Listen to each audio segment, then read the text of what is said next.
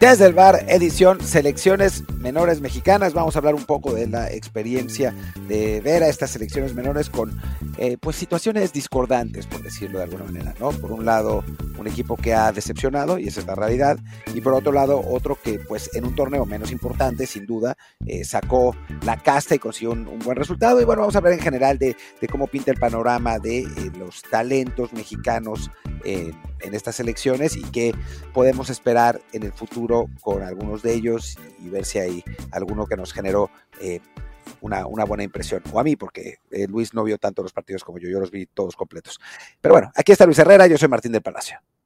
¿Qué tal Martín, barra del bar, fans de Footbox? Aquí andamos, como siempre, en Apple Podcasts, Spotify y muchísimas plataformas más de podcast, por supuesto. Así que por favor, quien no lo haga aún, suscríbase, no sea malo, y déjenos un review con comentario para que así más y más gente nos encuentre. También que nos encuentren en YouTube, el canal Desde el Bar POD, donde recuerden, estamos únicamente los lunes con episodio en video. El resto son todavía exclusivos de las plataformas de audio. Y justo de YouTube nos viene el review, el comentario de la semana que, bueno, del día, que nos dice Armando Velasco. Muy buen podcast. ¿Cuándo vuelven a Twitch o a stream en vivo para poder interactuar en directo? Martín, diles cuándo. No sé, cuando nos pague Twitch. Exacto, cuando nos pague lo que nos pagaba hace unos años, que ya hace mucho que eso desapareció, desafortunadamente. Es, es posible que yo vuelva a Twitch, pero al Twitch de la selección mexicana, eh, porque voy a narrar el partido México-Inglaterra de Marbella del sub-18 el próximo martes no me han dicho por dónde, pero una de las posibilidades es el Twitch de la selección. Entonces, cuando lo sepa, pues yo ahí se los avisaré en, Twitter o por aquí. Ahí está, pues bueno, ya saben, sigan a, Martín también en sus redes para que ahí les comente, o aquí mismo, en qué plataforma va a ser, y bueno, suscríbanse también en YouTube, ahí sí, vamos poquito a poquito ganando de a uno en uno, eh, pero recuerden, seguimos en Apple Podcast y Spotify para todos los días. Y bueno, pues Martín, ¿con qué selección comenzamos? ¿Con la sub-18? Que tú estuviste ahí. Bueno, si quieren, sí. Digo, porque es, un torneo menos importante que el de la sub-17, que es, que es el Mundial. Sí, estuve en Marbella viendo el, partido de la sub-18 contra Japón. Eh, un equipo mexicano, una generación mexicana que no ha perdido. O sea, que desde que se formó esta selección ha ganado o empatado todos sus encuentros. Le ganó Alemania, empató con Portugal, empataron en los últimos minutos, de hecho. Ahora le ganó a Japón, eh, ha tenido buenos rivales y por el momento no ha perdido, que pues no es, no es poca cosa, eh, la verdad, para, para esta selección, que tiene, tiene futbolistas de, talento.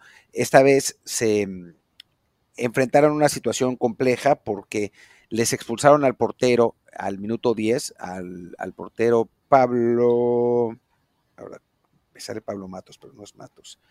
Y bueno, ahora, ahora, ahora les digo, eh, aquí lo tengo, tengo la alineación aquí en el, en el teléfono. Eh, le expulsaron al portero a los 10 minutos Pablo Lara, de Pumas, que parece que es uno de los grandes prospectos en la portería, que esta vez sí es, sí, este, este sí, pero lo expulsaron porque salió a cortar un mano a mano con la mano eh, fuera del área y pues el árbitro, que no entendió que era un torneo amistoso de sub-18, y pues expulsó al, guardameta de la selección. Eh, pero bueno. Moraleja, niños, una moraleja, niños, si quieren jugar en selección mexicana, no salgan a cortar centros. Eso es lo que funciona para México. Eh, esa es la moraleja para el, para el otro partido, para el de la selección sub-17, pero eso ya lo vamos a, lo vamos a platicar. Eh, pero bueno, el caso es que, que lo expulsaron, sacó el, técnico Carlos Cariño a Jonathan Villal, que es, digamos, una de las estrellas de este equipo, el 10, para meter al otro portero, y México se paró en bloque bajo, pero sin, sin, eh, pues sin renunciar al ataque, sobre todo el segundo tiempo, el primer tiempo les costó más porque no, no se acomodaban, aguantando a Japón, los japoneses pues obviamente tenían más, control del balón, generaban más, más, oportunidades, aunque tampoco nada clarísimo. En realidad Japón tuvo un par de manos a mano. Uno de ellos sí, claro, que saca, saca en la línea el, central de, de Necax Ángel Chávez, que fue uno de los destacados. Después un remate de cabeza que pegó en el, ese sí parecía gol, que pegó en el travesaño en la línea y se salió. Pero bueno, México aguantaba bien hasta que en el último minuto un error en un pase atrás de un defensa japonés, la agarró el grillitito Vizcaizacú, el hijo del, grillito ese de Veracruz, eh, para llevarse al portero y meter el gol y le dio el triunfo a México en el 90 más 4. Eh, la verdad es que fue, fue un triunfo que a ver, no se puede decir que sea merecido, ni mucho menos, ¿no? Porque al final quien llevó el gasto del partido fue Japón, pero pues sí, un, triunfo muy valioso por las circunstancias. Y debo decir también que el principal artífice de ese triunfo, Luis, fue Jazz Corona, Dime, eh, a ver, ¿cómo está eso? Explícame. Te voy a explicar por qué fue Jazz Corona. Jazz Corona es el auxiliar de Carlos Cariño. Y entonces en el minuto 89, en una jugada de una falta que no marcaron a favor de México, le empezó a reclamar al abanderado, le reclamaba y le reclamaba, y el árbitro, furioso, lo expulsó. Y entonces nosotros que estábamos al lado de la banda, oímos al abanderado decir, iba a dar dos minutos de reposición, pero ahora por esto voy a dar cuatro, así lo dijo en voz alta, como para castigar a México porque lo estaban dominando. Dio cuatro y México metió gol al 90 más cuatro. Pues mira, al, final, ya sacando el colmillo, se ve que él, y mira que él es más joven que nosotros, pero él le, tocó ver a, ¿cómo, ¿cómo, se llama? ¿Cuáles eran las, el con Wiri El fútbol colmillo de... El fútbol colmillo. eh, eh Horacio Cascarín. El ah, Horacio Cascarín. Sí, pues ahí está. No, pues qué bueno, la verdad que más allá de las circunstancias tan peculiares de que te expulsen al portero muy temprano, que te expulsen al auxiliar al final, que te den tiempo esa de compensar y con eso ganes, pues sí, ¿no? Habla bien de esta generación, que también decíamos eh, fuera de la grabación, que es un equipo sub-18 cuando la mayoría de rivales que están enfrentando son sub-19, ¿no? Entonces, también eso es prometedor, pensando que ahí sí México está preparando un equipo para el sub-20 de dentro de dos años. Sí, esa es la idea. ¿No? O sea, por eso se crea esta, esta selección sub-18, porque el Mundial es sub-20 y entonces pues tiene que llegar esta generación y es la, es la preparación. En el caso de Europa, normalmente, aunque el Mundial sea sub-20 y es, eh, es lo mismo también para ellos, en Europa la categoría, digamos, el corte de categoría es sub-21, entonces lo que ellos quieren es preparar a sus equipos sub-19 para que en dos años jueguen la eliminatoria para el europeo sub-21. Entonces, bueno, por eso la diferencia de, de edades. Em, bueno, creo que, vale la pena destacar a los jugadores que, que, pues, destacaron, ¿no? El mejor, con diferencia además, fue Omar Moreno, un, eh, pues, en todos lados está listado como delantero de Mazatlán, pero aquí no jugó de delantero, jugó más bien de medio por derecha. Em, que, bueno, nos platicaba ya, porque nos quedamos largamente hablando con él, que el partido, el tipo de partido era el, partido perfecto para él, porque es un jugador muy potente, muy rápido. Eh, eh, a mí, ¿sabes a quién se me figuró mucho? A Gallardo.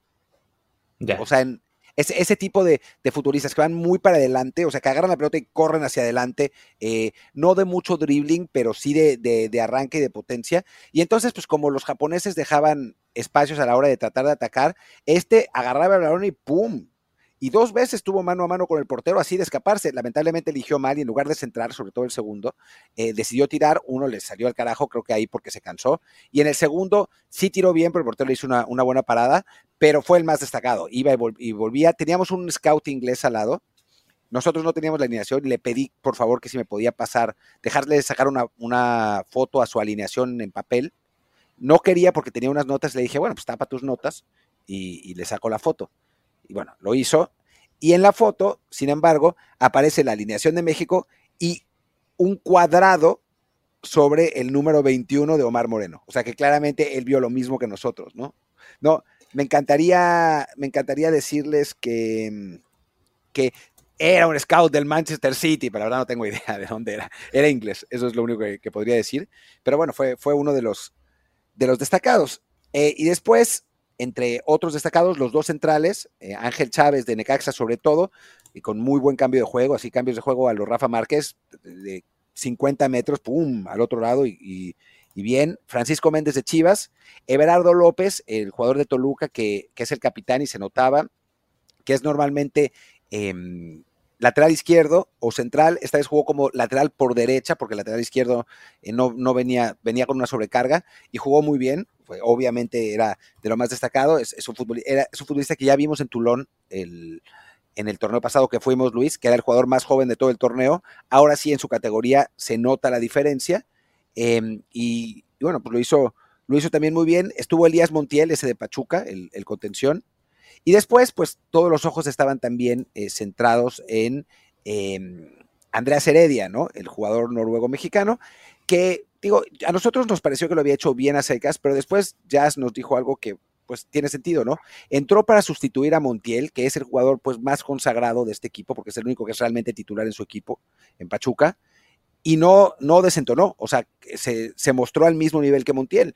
Entonces, bueno, eso digamos que, que, habla bien de un jugador que obviamente pues ha entrenado dos veces con sus nuevos compañeros y no, no, pues no los conoce ni nada, ¿no?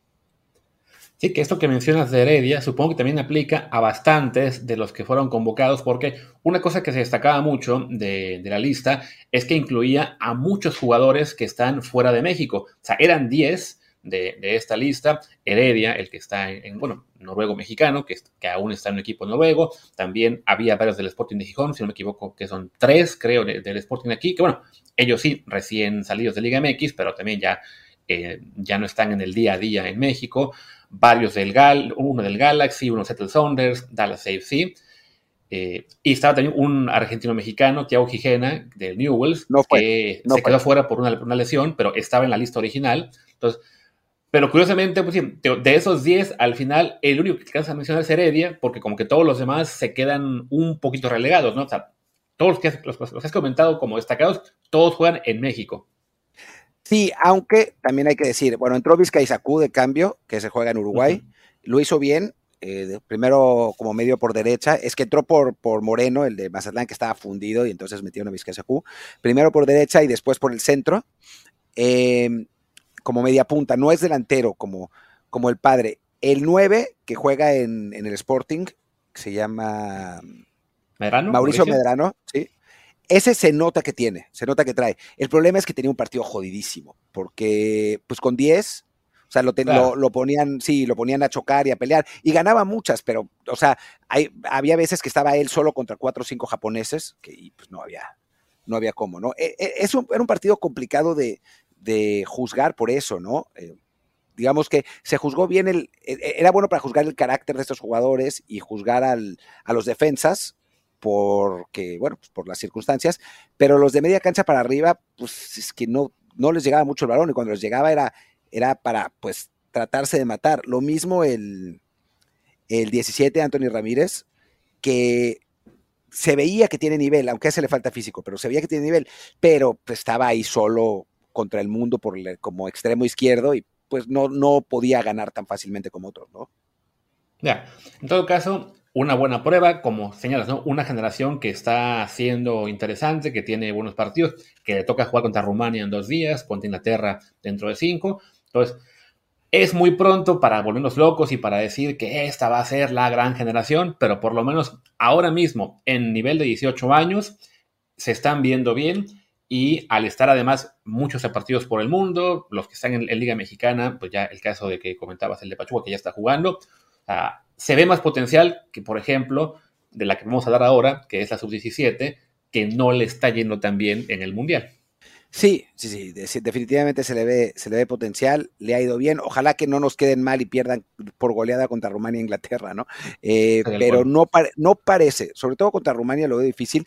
Los ingleses pues siempre son complicados, ¿no? O sea, tienen unas generaciones increíbles últimamente y pues ganarle a, un equipo inglés es, es muy meritorio eh, y bueno, ojalá que, suceda, ¿no? Pero, pero va a ser un, partido bravo. Eh, no sé qué, qué, jugadores traiga Inglaterra, pero me imagino que, o sea, yo fui a este mismo torneo en Marbella, que era sub-21, eh, hace año y medio. Inglaterra traía un equipo lleno de jugadores del, del City, del United, del Tottenham, del Chelsea, o sea, era un equipo de verdad, ¿no? No, no, no habían llevado a su equipo sub-21C. Entonces me imagino que este sub-19 también va a ser, va a ser muy competitivo.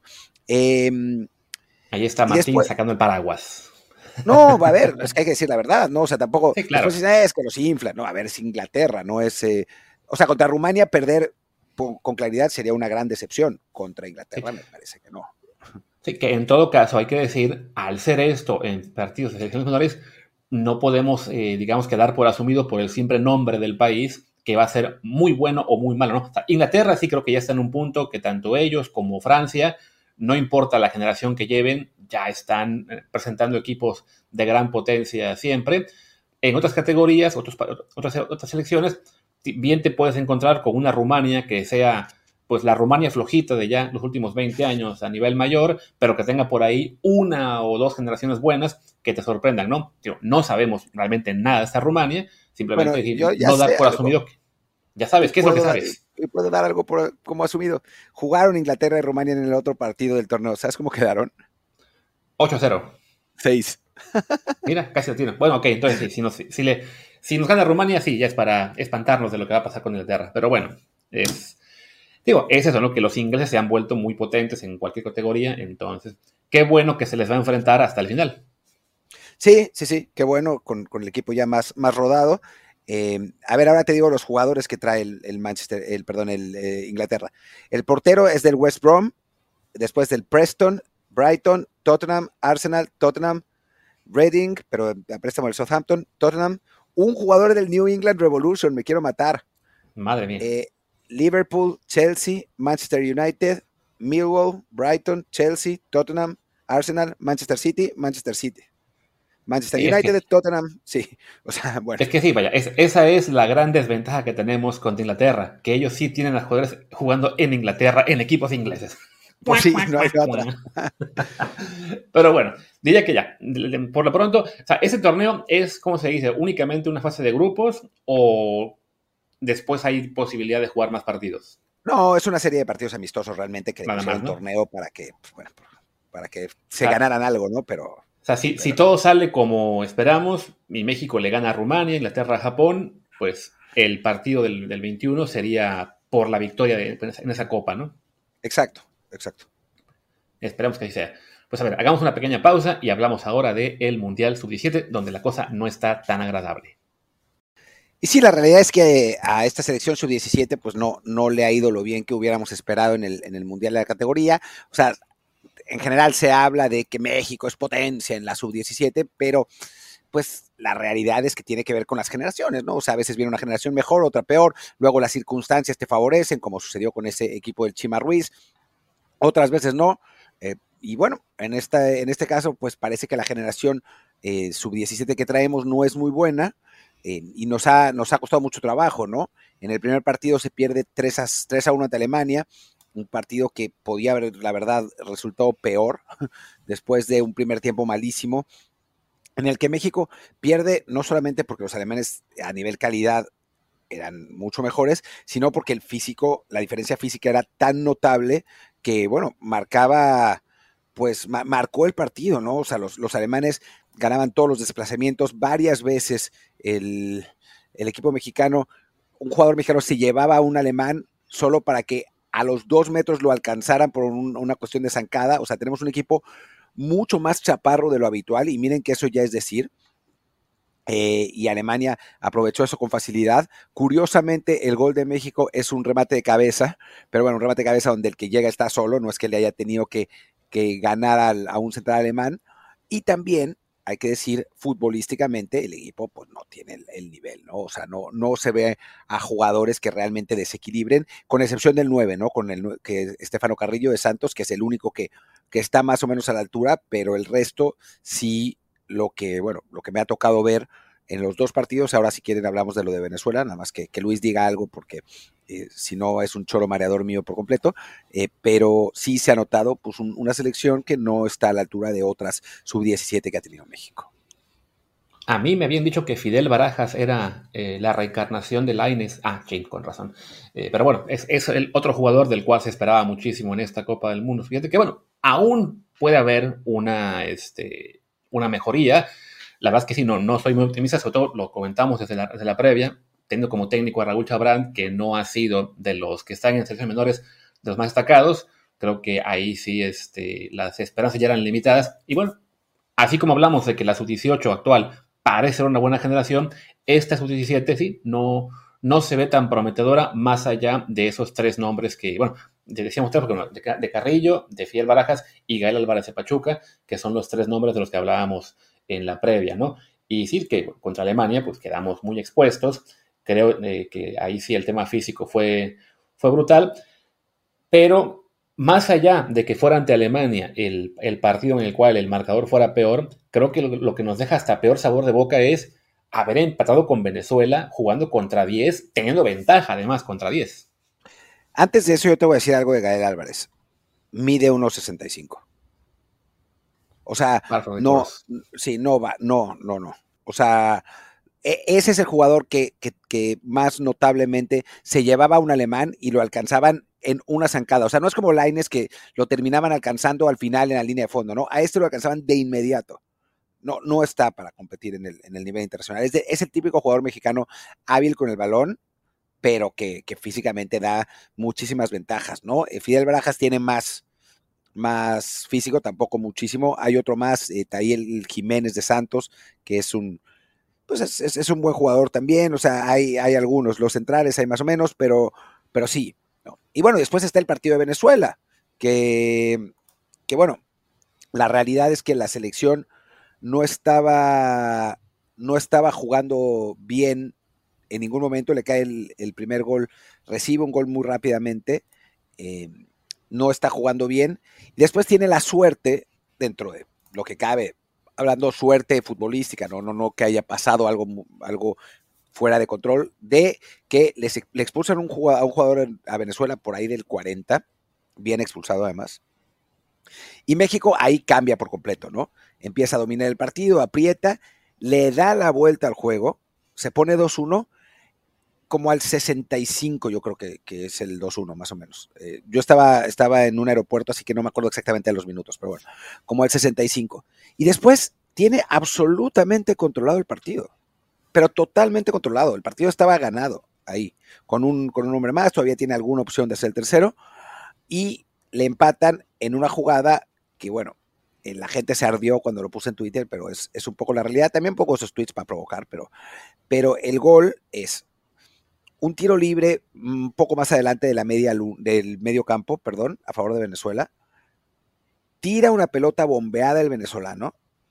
El portero mexicano Pablo Bedoya, que mide unos 74 o una cosa así, sale por alguna razón que no puedo entender a tratar de cortar cuando estaban los dos centrales mexicanos para sacar el balón. Sale, no solamente le falla el balón, sino que le da un puñetazo en la cabeza al venezolano el árbitro marca penal, el penal es gol y se acaba el partido. Bueno, no se acaba el partido. Todavía México tuvo alguna chance por ahí en, la, en el descuento que ya no me acuerdo quién fue el que voló. algún, algún jugador mexicano voló, creo que fue Urias.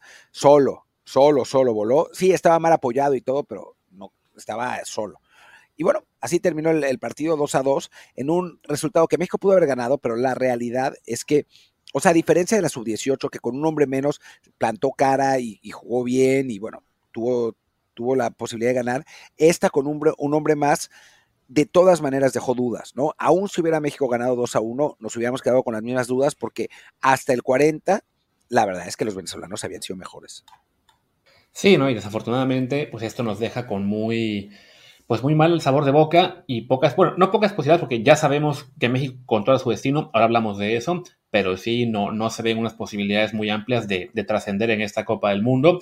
Decías de Gabriel Álvarez que mide un 65, lo cual, claro, pues ya nos, nos desilusiona. Recuerda que tiene 17 años, todavía puede crecer y llegar a 1,68. Y bueno, ser el, ser el próximo Luis Ernesto Pérez, aunque sea. Seguro. Pero claro, no, pues sí, creo que ese sería el, el máximo techo. Y bueno, hablamos de Ernesto Pérez, que pues va a tener un jugador de su tamaño, ¿no? Eh, Estefano Carrillo y, y Fidel Baraja son ahí los que tienen más posibilidades de crecer, ¿no? Y bueno, no, la, la, buena noticia es que a México le queda un partido, les decía, en el cual controla su destino ante además el rival más débil del grupo, que es Nueva Zelanda. Una Nueva Zelanda que perdió ya 3-0 con Venezuela en el primer partido, 3-1 ante Alemania, con un gol de penal al último minuto ahí para el de la honra, pero que bueno, en principio no es un rival de, de mucho peligro. Sus jugadores, si no me equivoco, están, bueno, tienen tres en Inglaterra, en Burnley, Stoke City y West Brom, en sus filiales pero vaya, es un equipo que no, no, ha mostrado nada que nos haga pensar va, va a eliminar a México.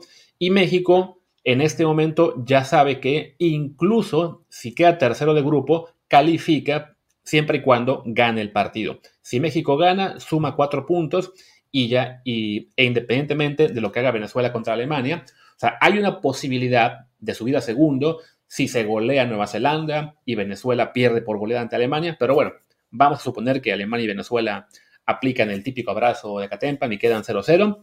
México con el tercer lugar le alcanza porque ya hay un segundo, bueno, pero un tercero que tiene únicamente dos puntos, que es, eh, ¿cómo se llama? Indonesia precisamente, el local. Y en el grupo de Corea y Burkina Faso ya ambos tienen cero puntos, entonces pues solamente aspiran a tener tres. Entonces, si México gana, tiene garantizado avanzar como tercer lugar con la remota posibilidad de ser segundo, siempre y cuando eh, Venezuela pierda también por goleada con Alemania.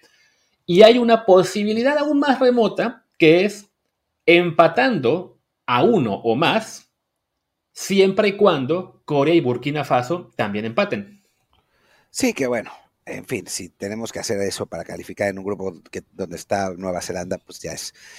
Dicho esto, yo vi el, vi el Venezuela-Nueva Zelanda y yo no estoy tan seguro que le podamos ganar fácilmente a Nueva Zelanda. ¿eh? Eh, el partido ese fue raro.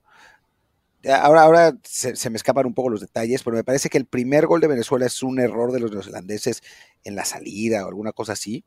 Y los otros dos son en tiempo de compensación. O sea, ese partido iba a terminar, iba a terminar 1 a 0. Eh, al final termina 3-0 porque los neozelandeses están buscando el empate y los venezolanos aprovechan. Pero no es que, que, haya sido un dominio aplastante de Venezuela, ni mucho menos. ¿eh? eh los neozelandeses sí, obviamente tienen sus deficiencias y está claro, o sea, no, no pierdes dos partidos en un grupo metiendo un gol y recibiendo seis, sino si, si eres un gran equipo, pero que sea un equipo magnífico y maravilloso, no. Digo, que sea un equipo malísimo y terrorífico, no.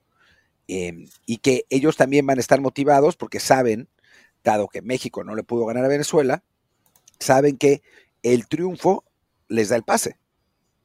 A ellos, bueno, para ellos depende de que sea triunfo con goleada. No, porque. Con tres, puntos. Con eso. Es que dependen de que en el Corea Burkina Faso no haya ganador. O sea, porque ahora mismo ellos tienen diferencia de menos 5 y Corea de menos 3. Entonces, si gana Nueva Zelanda 1 a 0, pero hay un ganador en el Corea Burkina Faso, ese equipo de todos modos queda arriba de ellos. Sí, ahí, está la motivación. Digo que igual a esa Venezuela, aunque ya el partido ya fue, pues sí nos faltó comentar que es una Venezuela un poquito más eh, potente de lo que uno se imagina en cuanto bueno, tiene cinco jugadores en Europa. El técnico es, este, ¿cómo es? un viejo conocido de México, Ricardo Baliño, que estuvo, si no mal recuerdo, en Morelia, en Tijuana, en no sé cuántos equipos. Pero bueno, ya sentándonos en lo que es México contra Nueva Zelanda, digo, sí, puede que haya una mala sorpresa, esperemos que no. Ya tenemos ahí por lo menos el camino para que México avance.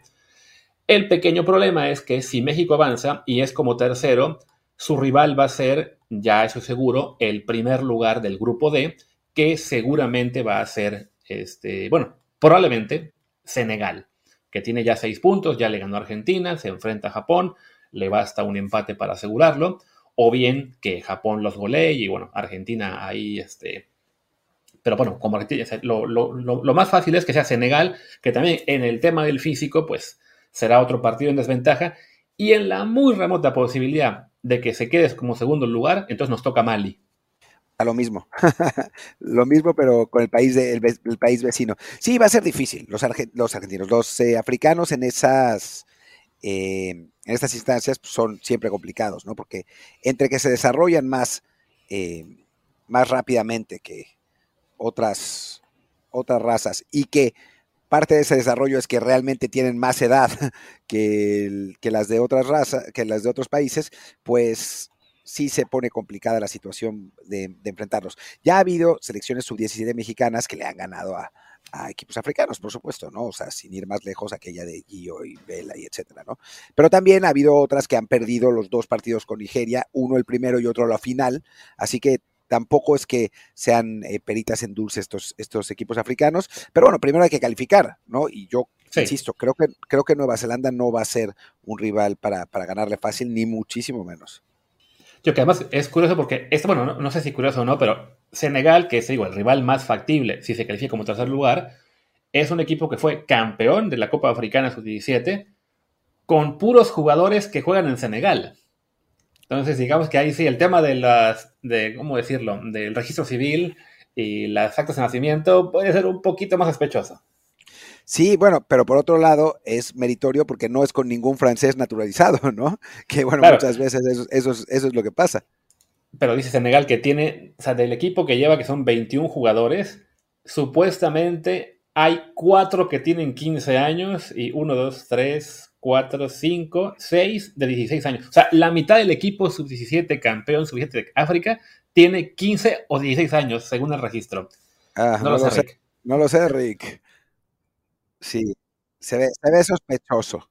se ve sospechoso y, de nuevo, para México se ve muy complicado. Por lo menos avanzar depende de, de la selección, ganando está adentro, con una combinación rara puede ser segundo y enfrentar a Mali, que ya vi que fue cuarto general en la Copa Africana, pero bueno, ganó su grupo ya en este, ¿cómo se dice? En este mundial.